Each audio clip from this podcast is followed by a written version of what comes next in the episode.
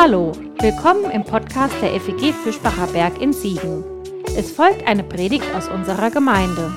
Wenn du uns kennenlernen willst, besuch uns gerne online unter fegfischbacherberg.de. Jetzt wünschen wir dir eine gute Zeit mit unserem Podcast.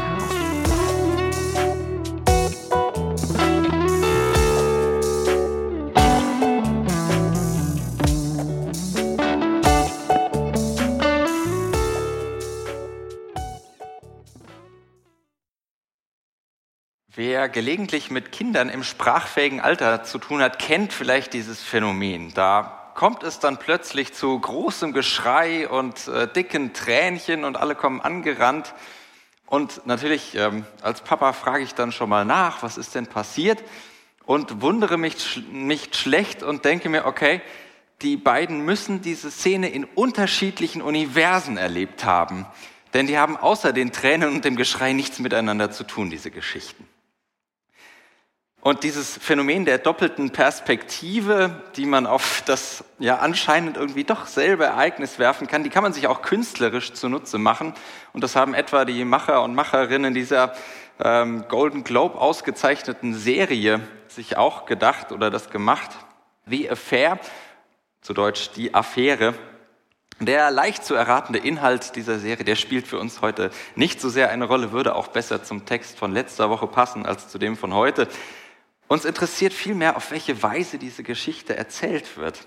Denn die Serie erzählt in jeder Episode die Geschehnisse einmal aus seiner Perspektive und einmal aus ihrer Perspektive. Das ist sehr, sehr spannend, zumindest bis irgendwann in Staffel 3. Danach ähm, fand ich das nicht mehr so spannend, weiter bin ich dann nicht mehr gekommen. Aber dieser Ansatz, den fand ich sehr, sehr spannend.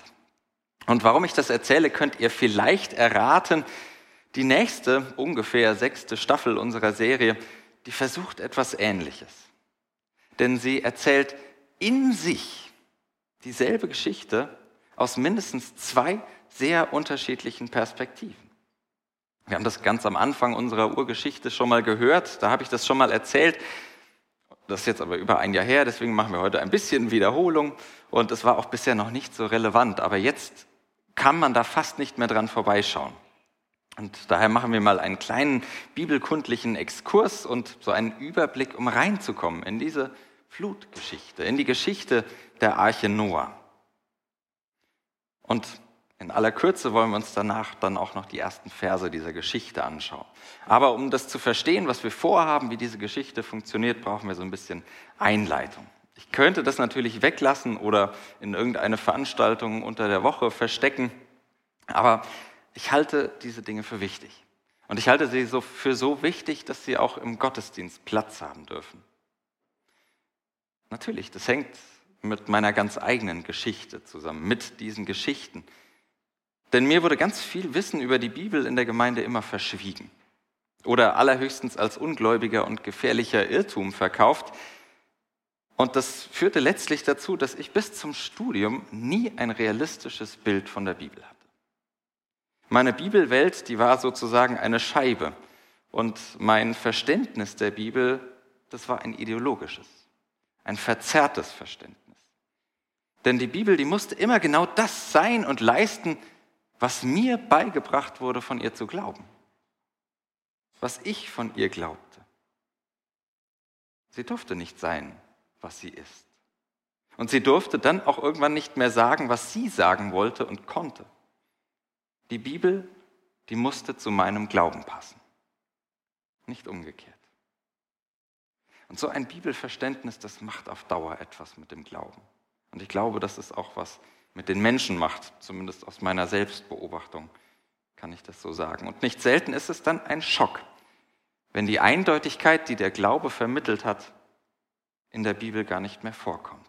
Wenn das Risse bekommt, dieses eindeutige Bild von der Bibel. Das weiß ich, das ist ein Schock. Aber ich bin der Überzeugung, dass es nicht anders geht, dass wir das brauchen, dass wir diesen realistischen Blick auf die Bibel brauchen, damit sie wieder sagen darf, was sie sagen will. Deswegen verschone ich euch damit, habe ich noch nie gemacht und habe ich auch nicht vor anzufangen. Gerade weil mir diese Texte so wichtig sind, weil ich versuchen möchte, das zu hören, was sie sagen wollen. Und wenn du dich vielleicht im Moment an diesem Schock abarbeitest, dann lade ich dich ganz herzlich ein, ermuntere dich und fordere dich sogar ein bisschen heraus, dir jemanden zu suchen, dem du vertraust und mit dem du darüber sprechen kannst.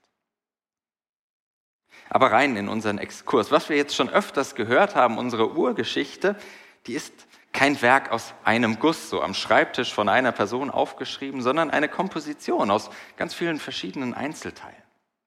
Wir haben es dabei, gerade wenn man sich die Urgeschichte ankaut, äh, an, ankaut, ja, manchmal sie durchkaut und auch anschaut, mit mindestens zwei Erzählsträngen zu tun. Die kann man gelegentlich schon beim bloßen Lesen erkennen. Und wir werden das heute sehen, dass das tatsächlich geht.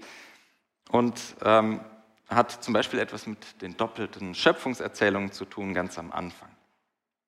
Das eine, das ist die sogenannte Priesterschrift, man hat die so genannt, in der Forschung, das hat sich einigermaßen durchgesetzt mittlerweile, die hat so eine gewisse Vorlieben für Ordnungen und Formeln. Dazu gehört zum Beispiel unsere schön geordnete und formelhaft aufgebaute Sieben-Tage-Schöpfung. Und was nicht zu dieser Priesterschrift gehört, was man da nicht einordnen kann, das nennt man dann ganz kreativ nicht priesterschriftliche Texte, also sozusagen alles andere.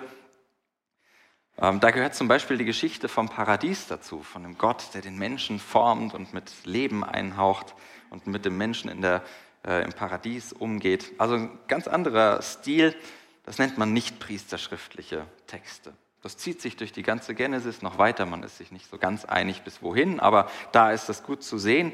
In der Urgeschichte ist das ganz besonders auffällig. Und in der Flutgeschichte, die wir uns jetzt in den nächsten Sonntagen beschäftigen wird, da ist es nicht mehr zu übersehen. Außer man will es übersehen. Aber ansonsten ist es, glaube ich, nicht zu übersehen.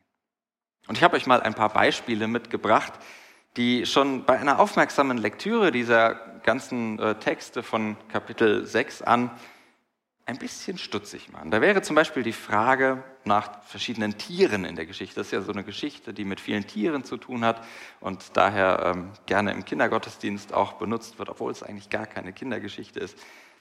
Aber allein, allein die Frage, wie viele von jeder Art waren denn auf der Arche? Was denkt ihr oder wisst ihr? Zwei von jeder Art? Ja, das stimmt. Wenn man sich die priesterschriftlichen Texte anschaut, dann waren es tatsächlich zwei von jeder Art. Nach den nicht-priesterlichen Texten sind es aber sieben Paare von den reinen Tieren und ein Paar von den unreinen Tieren. Und als wäre das nicht verwirrend genug, hat sich dann irgendwer nochmal gedacht, das müssen wir aber nochmal kommentieren und nochmal betonen, dass auf jeden Fall ein Paar von den Reinen und ein Paar von den Unreinen dabei wird. Na super. Blöderweise wird auch noch jedes Mal gesagt, man könnte jetzt sagen, ja, das eine ist aber richtig, es wird aber in allen drei Fällen noch dazu gesagt, und Noah hat genau das gemacht, was Gott gesagt hat. Also genau so war es und nicht anders. In allen drei Fällen, hm, schade. Ein weiteres Beispiel, das Ende der Flut, das wird durch einen Vogel eingeleitet, der wegfliegt und irgendwann nicht mehr wiederkommt. Die Geschichte kennt ihr wahrscheinlich auch, werden wir uns noch genauer anschauen. Wisst ihr, was das für ein Vogel war? Eine Taube?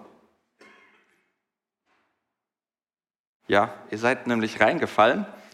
Zumindest wenn es nach der Priesterschrift geht, die kennt diese Geschichte überhaupt nicht. In den nichtpriesterlichen Teilen, da ist es tatsächlich die Taube. Also die habt ihr im Ohr, die nichtpriesterliche äh, Geschichte. Da war es eine Taube, die fliegt weg und kommt nicht wieder, weil sie irgendwo ein trockenes Fleckchen gefunden hat. Aber wieder hat sich nochmal jemand dran zu schaffen gemacht und tatsächlich noch einen Raben eingefügt. Also es gibt auch noch eine Geschichte, wo der Rabe wegfliegt und nicht wiederkommt. Kann man kaum glauben, ne? Bibel, diese bekannte Geschichte, die doch so einfach ist, so eine schöne Story hat ja irgendwie doch sehr vielfältig. Und natürlich sind es Widersprüche, da braucht man sich jetzt nichts vormachen, man kriegt die nicht so einfach zusammen. Gibt da Versuche, aber schwierig. Und man braucht auch die Schreiberlinge unserer Bibeltexte nicht für so doof halten, dass ihnen das nicht aufgefallen wäre und sie irgendwie vergessen haben, da irgendwie noch Überbleibsel rauszulöschen. Nein. Vielmehr zeigen die Beispiele ganz wunderbar, die Bibel die ist eben nicht einfach ein glattes Buch und widerspruchsfreies Buch, geschweige denn ein stimmiges theologisches System, sondern sie ist in sich ein lebendiges Gespräch. Sie ist eine angeregte Diskussion und manchmal auch ein engagierter Streit. Hier ringen verschiedene Perspektiven auf das Leben miteinander. Fast wie in einer Gemeinde, könnte man sagen. Und auch deswegen sind diese Worte lebendig, weil sie nicht nur vom Leben erzählen, sondern weil sie in sich das vieldeutige Leben widerspiegeln. Alle wieder, in aller Widersprüchlichkeit. Und alle Widersprüchlichkeiten und Zweideutigkeiten des Lebens finden sich schon in diesem Gespräch der Bibel. Und die Bibel zeigt uns, wie wir streiten und vor allem, wie wir auch unterschiedliche Perspektiven nebeneinander stehen lassen können. Und manchmal sie vielleicht sogar in ihrer Vielfalt verbinden können. All das ist für mich kein Makel an der Bibel. Denn sie wird mir ganz realistisch als das ersichtlich, was sie ist. Nämlich ein Abbild, Darstellung, anschaulich das echte Leben. Kein allglattes System, keine wasserfeste Theorie, nicht mal eine hieb- und stichfeste Theologie, sondern sie erzählt das Leben. Sie erzählt das Leben aus all, ihren aus all seinen und all ihren Perspektiven. So viel als Einleitung für diese Flutgeschichte, wo uns das noch öfter begegnen wird und auch heute. Und jetzt tauchen wir ein bisschen ein in die vielleicht bekannteste Geschichte der Bibel von Noahs Arche. Und wir hören heute ihre beiden Anfänge.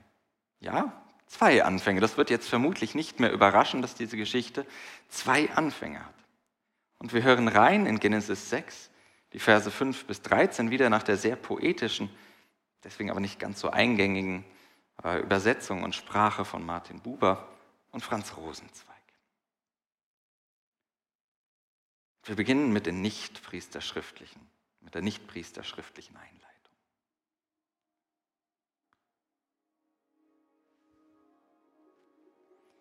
Er, Adonai, Jahwe, sah, ja, groß war die Bosheit des Menschen auf Erden.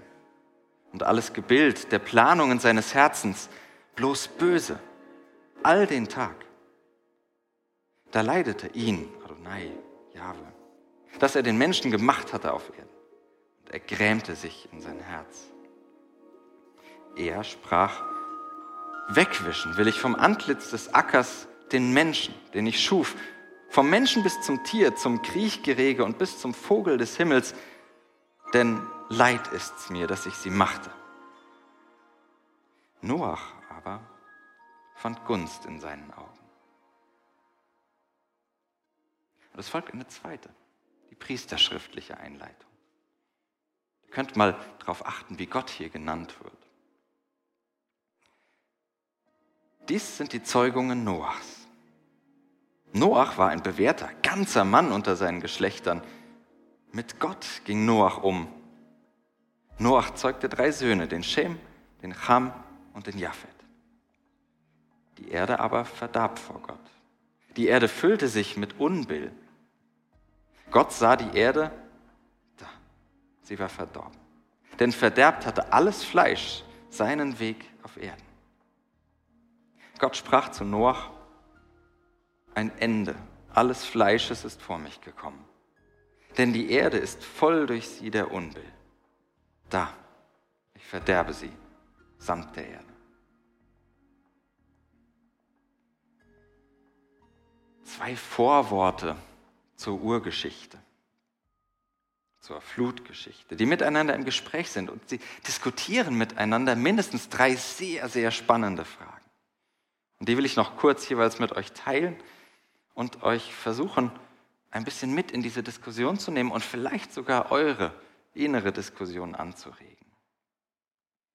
Drei Fragen. Mensch zwischen Tat und Schicksal, Noah zwischen Gnade und Verdienst und Gott zwischen Gefühl und Prinzip. Mensch zwischen Tat und Schicksal, zwischen wir haben es in der Hand und äh, da kann man leider nichts machen. Für das erste Vorwort ist klar, der Mensch, der hat Verderben über sich und die Erde gebracht.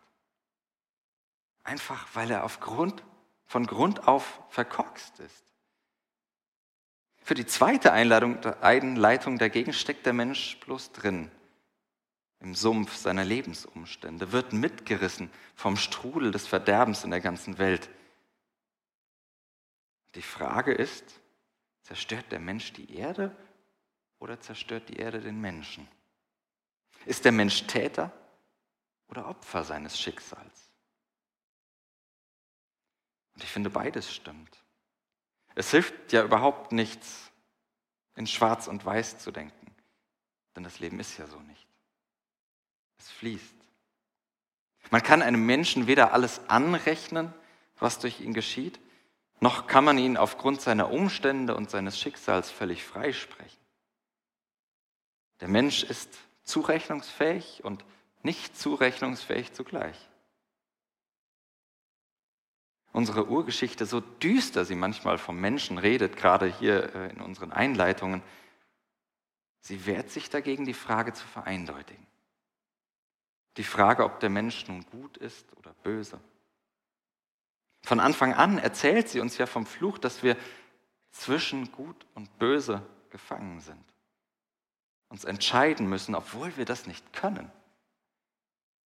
Dass wir hin und her gerissen sind, daran scheitern und gewinnen, uns verlieren und zugleich mittendrin das Leben finden.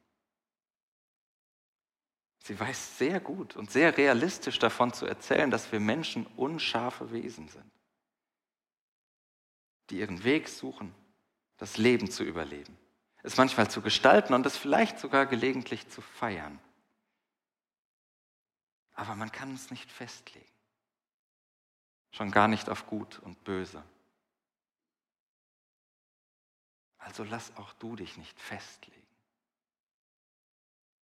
Und lasst uns darauf verzichten, einander festzulegen, auf das, was unsere Umstände vielleicht über uns erzählen, was wir sein müssten oder können, auf das, was wir getan haben, auf das, was uns passiert ist. Denn das wird uns Menschen, das wird keinem Menschen gerecht. Denn unser Menschsein ist eine Geschichte, die noch erzählt wird.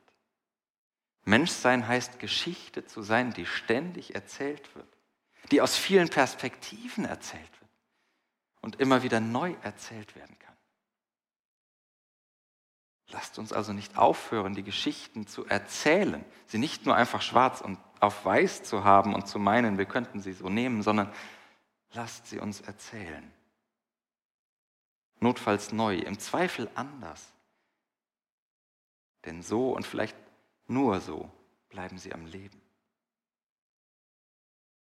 Das bringt uns zur zweiten Diskussion unserer Einleitungen, die Diskussion um Noah. Zwischen Gnade und Verdienst, zwischen Glück und Leistung. Und wieder erzählen unsere Einleitungen geradezu widersprüchlich von ihm. Einerseits, obwohl auch er ein Teil dieser verkorksten Menschheit ist, fällt ihm Gnade zu. Noah fand Gnade. Sie fällt ihm zu obwohl er Teil dieser verkorksten Menschheit ist. Und andererseits, weil er einer von den Guten, vielleicht sogar der Beste ist, verdient er die Rettung. Und hier gilt zum einen das Gleiche wie für den Menschen. Noah erzählt die wechselvolle Geschichte eines Menschen. Eine wechselvolle Geschichte, keinen bloßen Status quo, keine Definition des Menschseins. Und zugleich steht er zum anderen in gewissem Sinne für die Kehrseite der ganzen Geschichte. Dieser ganzen Geschichte des verkorksten Menschseins und zeichnet irgendwie die Hoffnung. So eine Art Idealbild, einen Vorzeigemenschen oder wenigstens einer, der durchkommt, der weitermachen darf, auf dem eben noch ein Fünkchen Hoffnung in der Menschheit liegt. Er ist einer, der weder vom Strom der Bosheit einfach mitgerissen wird, noch sich etwas zu Schulden kommen lässt. Klar, dass auch er in seiner Reinheit oder in seinem Durchkommen irgendwie Karikatur ist. Denn es gibt diesen durch und durch guten Menschen genauso wenig, wie es den durch und durch Bösen gibt. Aber es gibt Hoffnung.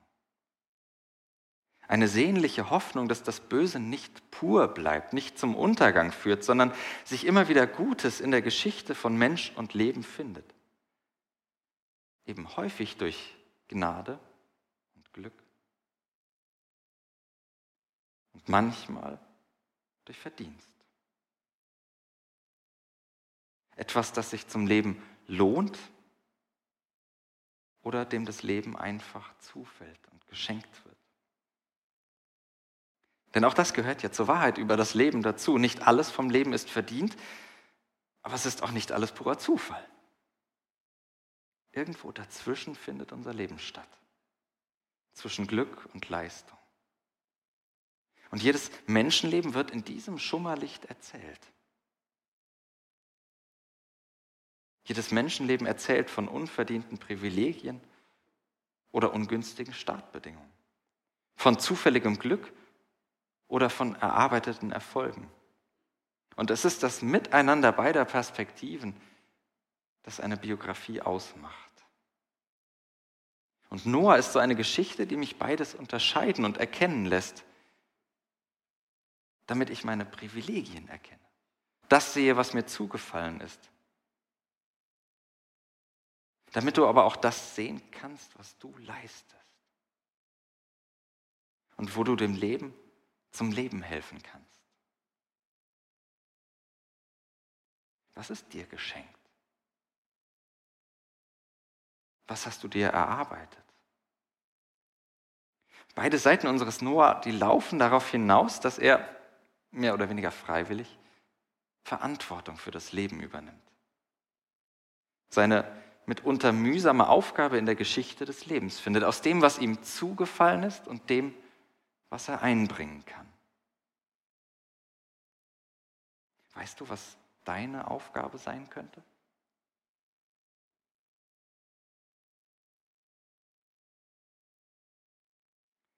Je nachdem, wie du sowieso auf das Leben blickst, war das jetzt vielleicht alles keine Überraschung und nichts Neues für dich.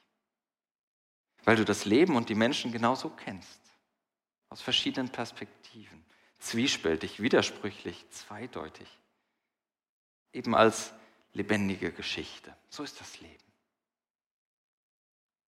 Aber Gott, Gott zwischen Gefühl und Prinzip, wir konnten das schon bei den beiden Schöpfungsgeschichten beobachten. Mal wird Gott als dieses souveräne Schöpfungsprinzip erzählt, irgendwie ein bisschen distanziert, dann aber auch ganz nahbar, als involviertes Lebensgefühl, ohne dass man jetzt sagen könnte, was von beidem denn nun stimmt. Weil ja beides irgendwie stimmt. Gott zwischen Gefühl und Prinzip, zwischen dem Gefühl einer Reue, die am eigenen Scheitern verzweifelt. Mich reut es, dass ich den Menschen gemacht habe, so glaube ich nach der Luther-Übersetzung. Es tut mir leid an, dass es nicht geklappt hat. Und auf der anderen Seite dieses Prinzip der Rechtsordnung, das sich um angemessene Konsequenzen bemüht für das, was die Menschheit eben oder was die Welt vollbracht hat auf der einen Seite nahbar und irgendwie wild, auf der anderen Seite so distanziert und nüchtern. Und es scheint dem herkömmlichen Gedanken einer Gottheit zu widersprechen. Und doch ist es genau das Bild von Gott, was die Bibel mir erzählt, was ich in der Bibel bestaune. Denn wie der Mensch ein unscharfes Wesen und eine Geschichte, eine lebendige Geschichte ist, so ist auch Gott ein unscharfes Wesen und eine Geschichte. Weil es immer Menschen sind, die Gott erzählen. Weil es immer die Geschichte von Menschen ist, in denen Gott sichtbar wird. Anders können wir nicht von Gott reden und dafür bin ich auch zutiefst dankbar. Denn so kommt Gott mir nah. So hat Gott selbst etwas mit meinem zwiespältigen, meinem widersprüchlichen und meinem zweideutigen Leben zu tun. Weil Gott selbst so lebt. Weil Gott selbst auf diese Weise liebt. Im Zwielicht. Mittendrin in diesem widersprüchlichen Leben. Und das ist es, was sich trotz aller Schatten, aller Unschärfen scharf an Gott erkennen kann und will. Die Liebe zum Leben. Gerade hier, wo Gott der Erzählung nach Zehntausende, vielleicht sogar Millionen Menschenleben vernichten wird. Da hilft es mir nur, die Liebe in all diesem Zwielicht durchscheinen zu sehen, zu hoffen. Und mir hilft nur, mich daran zu klammern, dass es vielleicht sogar hier womöglich doch, wenn auch auf zweideutige Weise, von Gottes Ringen um das Leben erzählt wird. Vom schmerzhaften Ringen, vom Zwielichtigen. Aber das vertiefen wir ein andermal mit den anderen Texten unserer Flutgeschichte. Heute stand im Mittelpunkt, diese verschiedenen Perspektiven kennenzulernen. In den Bibeltexten, wie sie aber auch im Leben vorkommen. Und was ich daraus mitnehme aus diesen so verschiedenen Bildern des Menschen und von Gott in den beiden Erzählungen, das ist, dass es in Ordnung ist. Gott und Mensch unterschiedlich zu sehen. Das ist in Ordnung. Das Leben verschieden zu erzählen, das ist in Ordnung. Würden wir uns nur wenige Minuten etwas intensiver unterhalten miteinander, wir hätten alle unsere eigenen Bilder vom Menschen, vom Leben, von Gott. Und die hätten, darauf wette ich, eine ganze Menge mit unserer eigenen Geschichte zu tun. Und das ist in Ordnung. Und diese Vielfalt, die halten sogar unsere heiligen Schriften aus, heben sie auf für uns, vielleicht ja sogar, damit wir etwas daraus lernen, dass diese Vielfalt nebeneinander stehen. Für mich ist das eine Bereicherung, keine Bedrohung, diese Texte auch so zu sehen. Weil ich lerne, Gott und das Leben vielfältiger wahrzunehmen. Es vielfältiger zu sehen, manchmal auch zwiespältiger, weil mir so Gott nahe kommt, weil mir so Gott nah ans Leben, ans echte Leben kommt. Und diese Urgeschichte, gerade auch diese Flutgeschichte, die ist eine vielfältige, zweideutige Geschichte von Gott, Mensch und Leben. Daran finde ich mich wieder. Da finde ich mein Leben erzählt. Da finde ich mein Leben aufgehoben weil ich mit meinem und weil wir mit unserem widersprüchlichen Leben nicht allein sind, sondern weil seit Jahrtausenden Menschen ihr Leben auf diese Weise erleben, ihren Gott auf diese Weise erleben, mittendrin in allen Widersprüchen. Und was sie vor allem erzählen, sie erleben Gott mittendrin. In dieser Geschichte, in dieser Unschärfe, sehen Sie doch diesen Gott häufig ganz scharf. Und das will ich auch.